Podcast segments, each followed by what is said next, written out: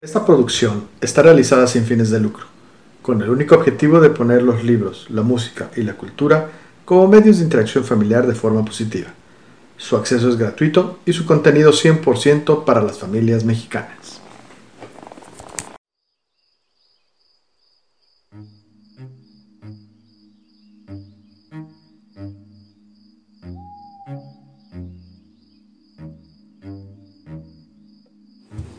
Bienvenidos nuevamente a un episodio más de En Casa con los Increíbles BM. Soy el papá BM y en esta ocasión, siguiendo la sinergia del episodio anterior, hemos decidido compartir con ustedes las aportaciones del género femenino en la lucha por la independencia de México. Les comparto que Darcy, mi hija, aún no conoce bien la historia de nuestro país. Sin embargo, suele interesarse y cuestionarnos. Y este fue el caso con el episodio pasado. Nos preguntó algo así como, o sea, ¿puros hombres lucharon en la independencia de México? ¿O cómo? ¿Solo Josefa? Qué solitaria se debió haber sentido. Entonces mamá BM, como siempre, empezó a charlar con ella, poniendo en sus manos lo que más le gusta darnos, libros. Esta vez le acercó el título Había una vez mexicanas que hicieron historia, de Pedro J. Fernández, de editorial Alfaguara. Y en él descubrieron juntas al menos tres mujeres, doña Josefa Ortiz de Domínguez, Leona Vicario y María Ignacia, alias La Güera Rodríguez. Al parecer por el texto no se conocieron, pero leer acerca de estas mujeres le dio nuevas ideas a Darcy, quien, al lado de mamá y su hermano, el domador de historias, hicieron este diálogo imaginario en donde cinco mujeres valerosas se encuentran y comparten parte de sus vivencias. En esta ocasión, y por ser un tema dedicado a las mujeres, hemos dejado que sean las féminas de la familia quienes lleven dicha narración, acompañadas de la tía Sochi, la tía Lucha, la tía Carmen y tía Monse prestan sus voces a las mujeres que por nuestra patria lucharon. Con ustedes, las heroínas de la independencia. Un texto de Ricardo Enrique Villegas y Lulú Martínez.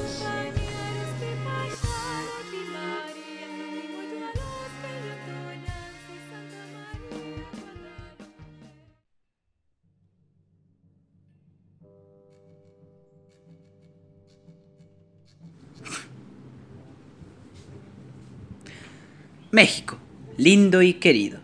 Son los albores del 16 de septiembre, y mientras las familias mexicanas continúan el recalentado con los guisos de la fiesta mexicana de la noche anterior, cinco espectros se levantan de su descanso, aprovechando las fechas, para ver cómo ha cambiado su país desde su fallecimiento. Así pues, bajando las majestuosas escalinatas de la casa de la corregidora, actualmente Palacio de Gobierno de Querétaro, la figura borrosa de doña Josefa Ortiz de Domínguez lleva su andar melancólico.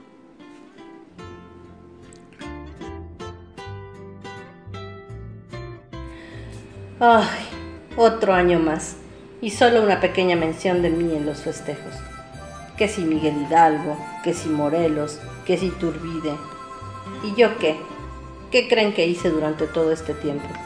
Ayudé al movimiento, ayudé en su planeación. y en cambio, Solo me recuerdan por zapatear el piso de mi casa. Pues ni que fuera bailaora, caramba.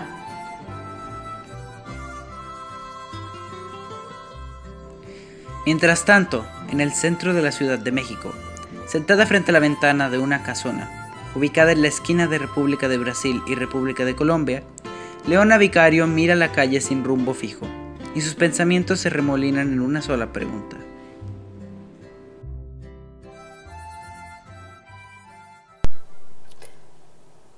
¿Qué le pasa a la gente de hoy en día?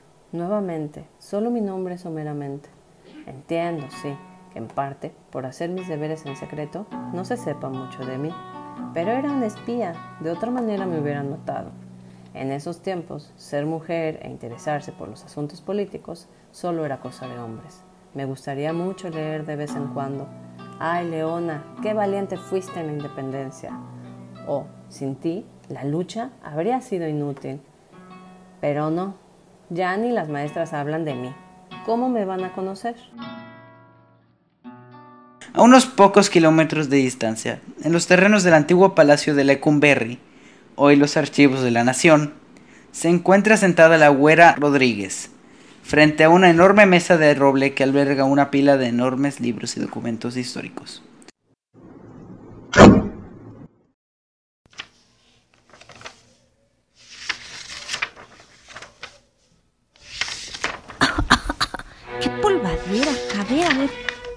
¿Le pasamos el trapito?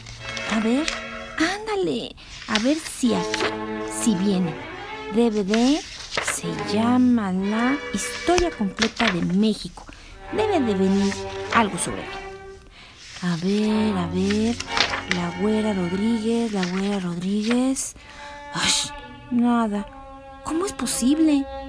Si sí ayudé, digo, no es que quiera una medalla o algo, pero ayudé a financiar la lucha de la independencia, ayudé a reclutar nuevos soldados, incluso ayudé a Iturbide en sus negociaciones.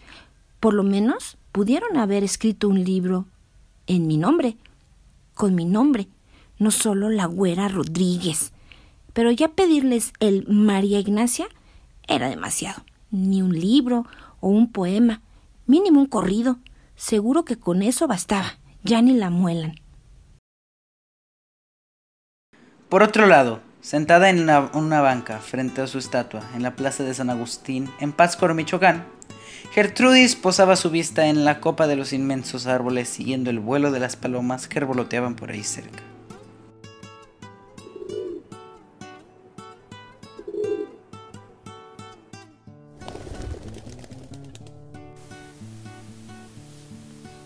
Ay, pobre de mi estatua, llena de desechos de paloma, tan bonita que estaba. De por sí es lo único que queda de mi memoria. Porque claro, qué fácil es olvidar a la que literalmente murió por la independencia.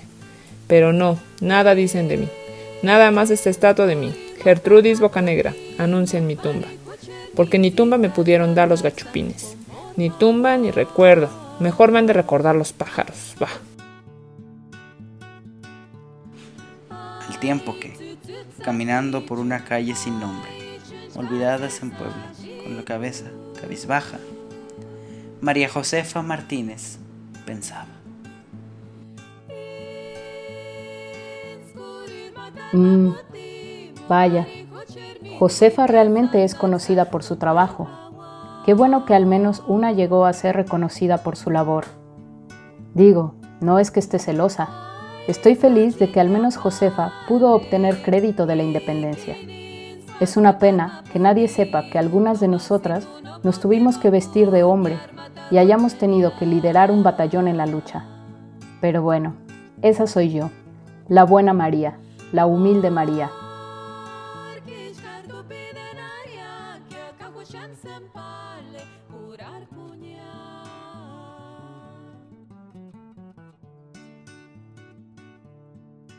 De repente, a todas donde estaban les apareció espectralmente una carta. Flotó por unos momentos en el aire antes de caer en la mano de cada una de las damas.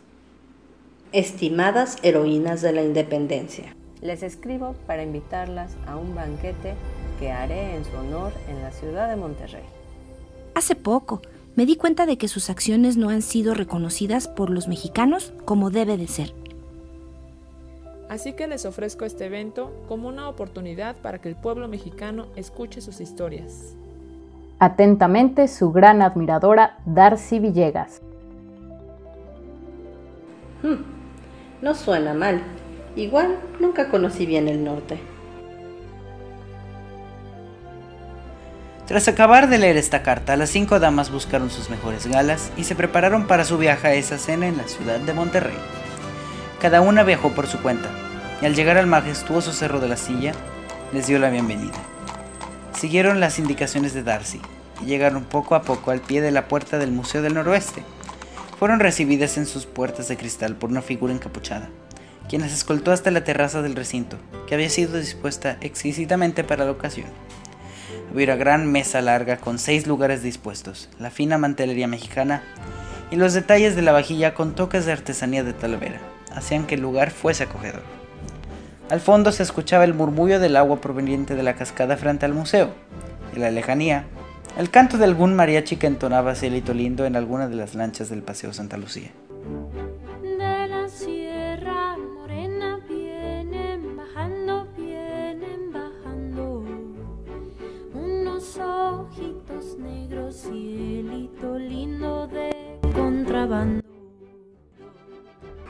Ay, ay, ay, ay, canta y no llores, porque cantando se alegran cielito lindo los corazones.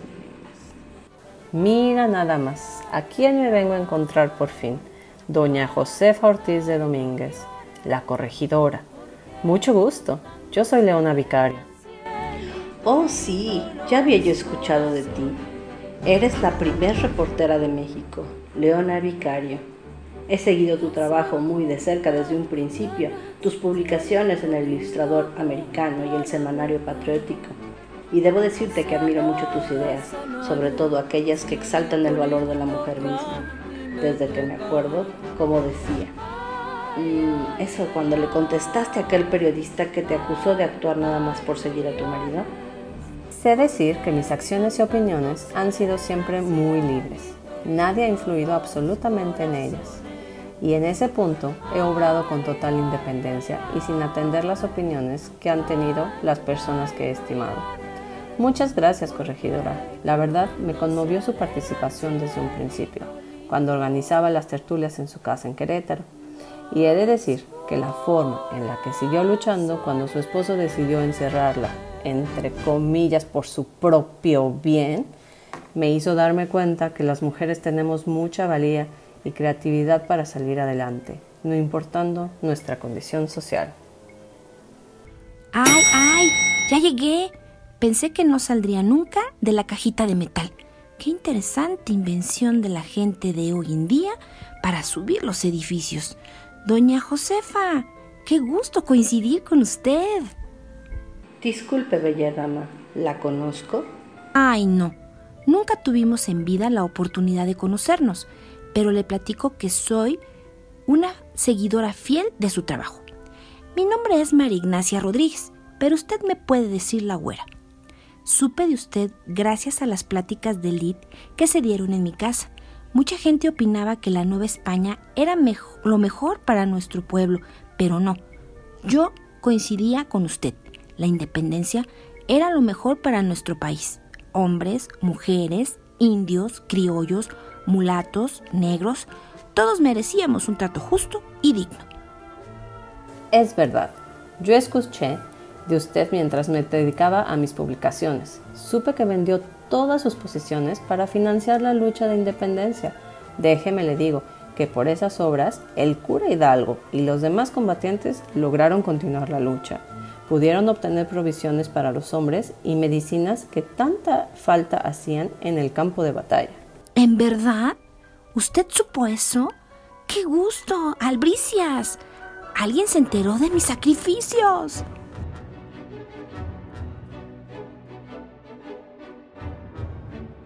De repente, las puertas del elevador se abrieron nuevamente, y de ellas descendieron Gertrudis Bocanegra y María Josefa Martínez.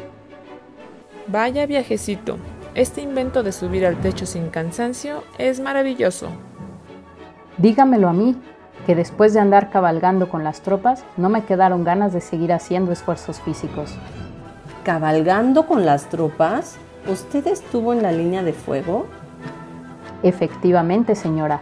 A la muerte de mi esposo, tuve que tomar sus ropas y disfrazarme de hombre para comandar a sus tropas en la lucha y defender el frente de Puebla. No todo salió como esperaba, pero no me arrepiento de mi decisión. Y no fue extraño vestir con pocas ropas, como los hombres. Para arrastrarse fusil en mano, las enaguas son innecesarias. En tiempos de guerra, lo que uno lleva puesto es lo que menos importa. Aunque aún así, tuvo que usurpar las ropas de su buen marido. De otro modo, los hombres de la tropa no lo hubiesen seguido. ¿Puedo preguntar su nombre? María Josefa Martínez Navarrete, servidora de la patria. Y vengo acompañada de la ilustrísima Gertrudis Bocanegra, comandante de las comunicaciones rebeldes en Pátzcuaro. Es un gusto conocerlas a todas al fin. Mi hijo me había hablado de ustedes, en especial de usted, doña Josefa. Yo también recuerdo a su hijo. Fue un gran combatiente.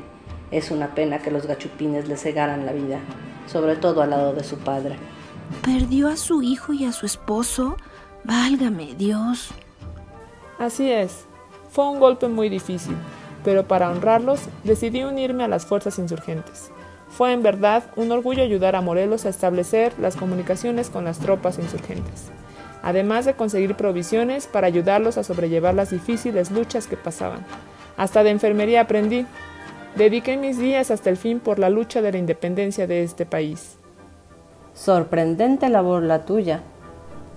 Gracias, señora por mujeres valientes y decididas como usted que contribuyeron a la formación de un país libre, hoy las mexicanas viven en otra nación.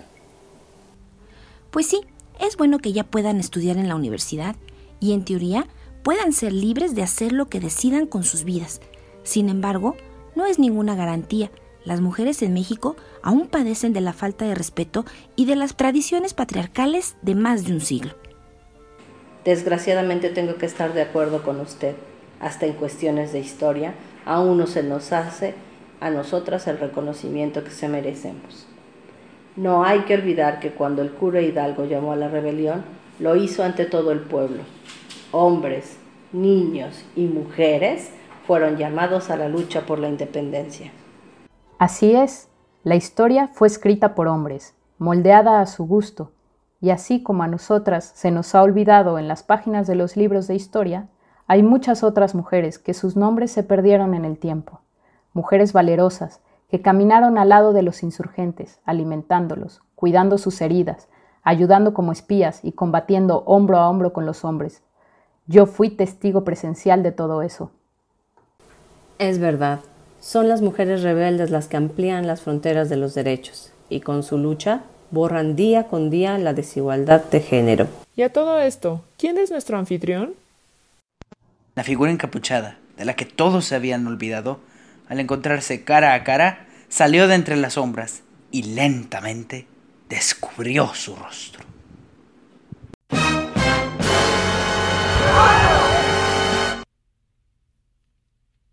Ustedes no me conocen, pero yo conozco todo sobre ustedes. Bueno, más bien todo lo que pude encontrar. Mi nombre es Darcy, tengo 8 años y es un placer conocer a algunas de las heroínas de la independencia. Sus vidas son, sus vidas son inspiradoras para mí y mi generación. Las invité esta cenita o esta reu porque quiero honrarlas con este pequeño gesto. Un banquete mexicano, solo entre mujeres. No es un artículo en un periódico un libro o una fiesta con fuegos artificiales.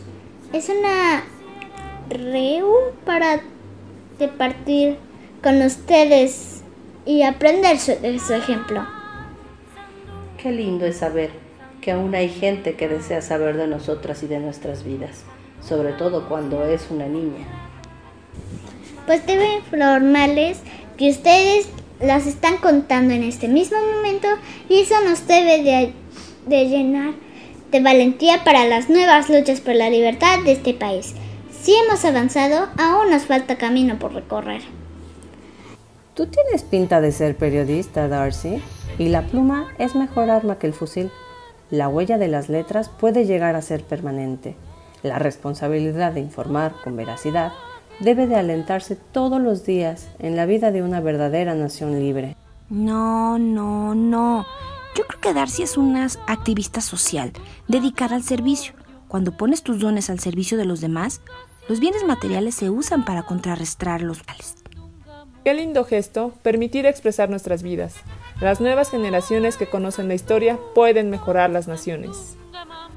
La verdad, ahora todas le están diciendo que debería escoger ya su profesión, pero ella aún es joven para tomar esa decisión.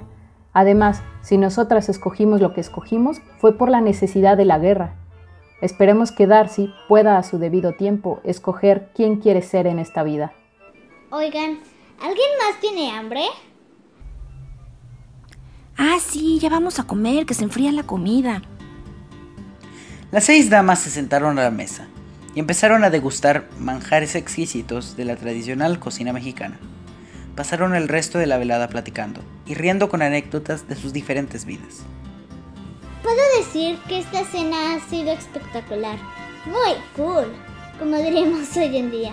Jamás creí que algún día estaría entre personas tan ilustres cenando, platicando acerca de sus vidas. Y por eso, a mí me gustaría proponer un brindis.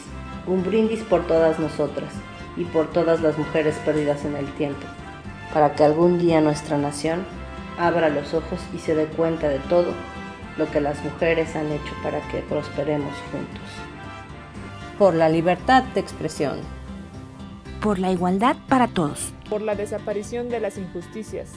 Por la posibilidad de escoger lo que queramos. Por un México donde se recuerde que los grandes triunfos solo se logran cuando hombres y mujeres trabajan de la mano. Por las mujeres de México. ¡Salud! Y así es como llegamos al fin del relato de esta particular velada. Y no me quiero retirar sin mencionar esta frase para que perdure en la memoria diaria de cada ser humano en este país. Frase que exalta el actual Museo de la Mujer en la Ciudad de México y que dice así. El mejor termómetro para medir el grado de la civilización de un pueblo es la situación de sus mujeres. De Norberto Bobbio.